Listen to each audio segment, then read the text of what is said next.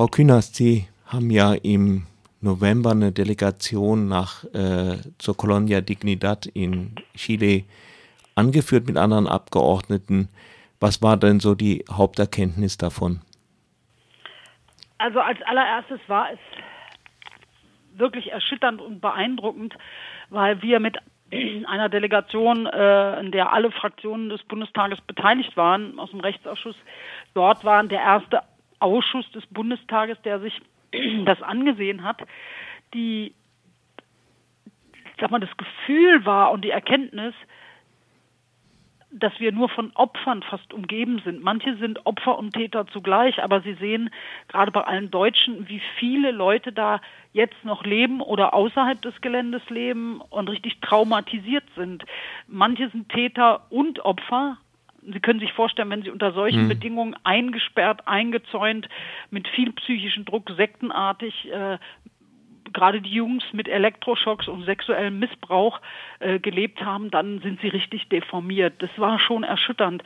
Und genauso erschütternd war dann, die beiden einfach zusammenzubringen. Die, die noch auf dem Gelände wohnen, zum Großteil nicht, weil sie sich damit identifizieren, sondern weil sie sich gar nicht trauen, woanders ein eigenes Leben aufzubauen, die, die draußen wohnen und auch die Hinterbliebenen von Chilenen, die dort gefangen gehalten wurden, gefoltert und ermordet wurden und verscharrt worden sind, irgendwo auf dem Gelände. Also dies alles zusammen erschüttert einen.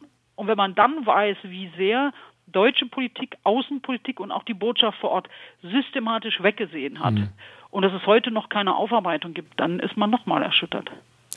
Was, was sollte man denn machen? Also jetzt in Bezug auf äh, Hilfe für die Opfer oder ähm, auch was die Aufarbeitung betrifft. Also der Außenminister hat sich ja verneigt vor den Opfern, er hat sich nicht entschuldigt und er hat die Akten der äh, letzten 20 Jahre des Außenministeriums, also die Sperrfrist auf 20 Jahre verkürzt des Außenministeriums. Ist damit jetzt eigentlich schon alles getan? Ich denke doch eher nicht. Nein, dass äh, noch unter dem Außenminister Steinmeier die Akten quasi geöffnet wurden und es klar war, dass Beauftragte aus Chile hier ins Archiv können, um sich die Sachen einzusehen, die hier sind, ist schon mal ein gutes Zeichen gewesen, kann man nur sagen, na endlich. Und jetzt kommen wir aber so richtig ans Eingemachte. Wissen Sie, äh, wir haben dort ähm, noch nicht angepackt, äh, den Versuch zusammen mit dem chilenischen Staat und der Regierung wirklich die Geschehnisse auf dem Gelände aufzuklären. Sie wissen, der Putsch, auch angeführt von den Amerikanern, unterstützt von den Amerikanern gegen den demokratisch gewählten Allende, Präsidenten Allende in diesen Zeiten und Militärdiktatur, sind Chilenen, Chilenen auf dem Gelände gefoltert worden und eben da verscharrt und dann teilweise woanders in andere Gräber gebracht. Man weiß gar nicht wie. Das muss aufgearbeitet werden. Was da passiert ist, es muss ein Such Aktion nochmal geben nach den Überresten dieser Menschen und es muss eine, eine Gedenkstätte oder so geben, wo wir den Chilenen auch ein, anbieten, das gemeinsam zu tun, aufzuarbeiten, historisch und strafrechtlich. Ja. Ähm, und äh, der zweite Punkt ist, was machen wir mit den deutschen Staatsbürgern? Dafür sind wir ja verantwortlich. Mhm. Von den ungefähr 300 ehemaligen Mitgliedern ist ein guter Teil nach Deutschland gegangen. Die haben dann hier Rentenansprüche, sofern sie eingezahlt haben oder bekommen Sozialhilfe. Äh, die anderen, die dort noch leben, sind aber wirklich alleingelassen und gerade die, die als Zwei-, Dreijährige dorthin verschleppt wurden, von den Eltern in gutem Glauben oder im bösen Glauben, ist erstmal egal, die kriegen heute nicht mal 200 Euro vor Ort. Die sind richtig alleingelassen, äh, weil nie, nie, dieser Paul Schäfer hat zwar ihre Arbeitskraft ausgebeutet, aber hat nie für die in eine Rentenkasse eingezahlt. Um diese Menschen müssen wir uns kümmern. Das heißt, wir müssen da Beratung und notfalls mit einem äh, besonderen Fonds finanzielle Leistungen erbringen, gegebenenfalls auch Rückkehrhilfen nach Deutschland. Deutschland. Also wir sind in dem Aufarbeitungsprozess sowohl gefragt, darzustellen, was ist in der Kolonie passiert, an denen, die da drin waren, ob Deutsche oder Chilenen, wie hat der chilenische Staat dieses Gelände auch missbraucht äh, und die Frage einer sozialen Absicherung. Und das wird jetzt endlich Zeit. Ja, man fragt sich also, was die deutsche Botschaft damals eigentlich äh, gemacht hat. Also man, ich stelle mir alleine mal vor, dass ja eine größere Zahl kleiner Kinder nach Südamerika gebracht wurden. Es war also sich in den 60er, 70er Jahren, 80er Jahren sicher nicht so einfach, ein Kind ohne Eltern ins Ausland zu bringen. Das muss doch irgendjemandem aufgefallen sein.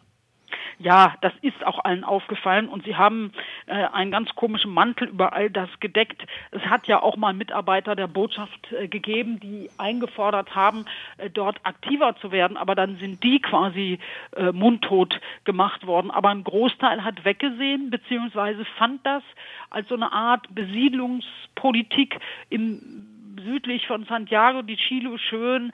Wir haben heute noch, jetzt noch Abgeordnete getroffen, die aus der Region kommen, ältere, die einem jetzt noch, sag ich mal, erschütternderweise sagen, ja, das war doch positiv, man darf nicht nur das Schlechte sehen, weil das war, verstehen Sie, das war eine ordentliche, systematische Besiedlung, das waren sehr ordentliche, züchtige Menschen und so.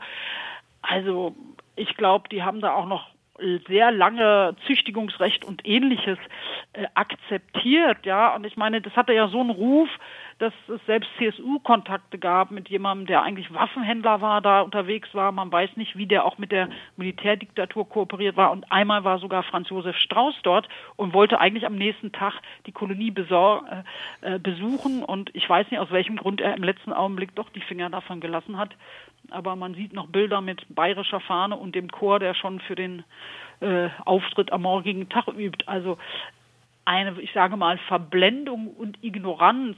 Äh, und was also besonders erschütternd ist, wissen Sie, dass, dass es so mühevoll ist, äh, Leute zu unterstützen. Und es ist schon erschütternd, wenn Sie mit Chilenen und Leuten, die noch auf dem Gelände wohnen und Leuten, die außen wohnen, vor einem Folterkeller stehen und ihnen jemand erzählt, ich war elf, zwölf Jahre und musste alleine in einem Bett, weil sie immer alle separiert wurden, oben in der Schneiderei schlafen und habe die Schreie unten gehört. Also es haben irgendwie ja alle gewusst und geredet, aber es war ein System des Drucks.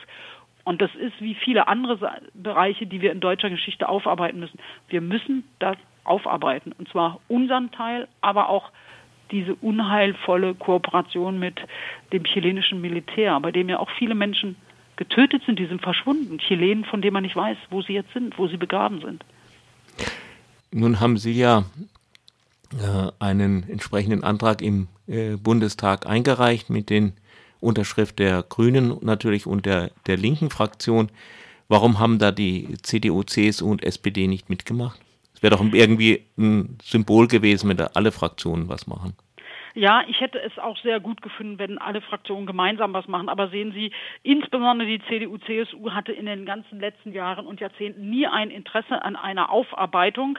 Ähm, äh, wirklich gezeigt. Ich habe, als wir die Delegation gemacht haben, den Kolleginnen und Kollegen vorgeschlagen, einen Namensantrag zu machen, angeführt von den sieben Delegationsmitgliedern.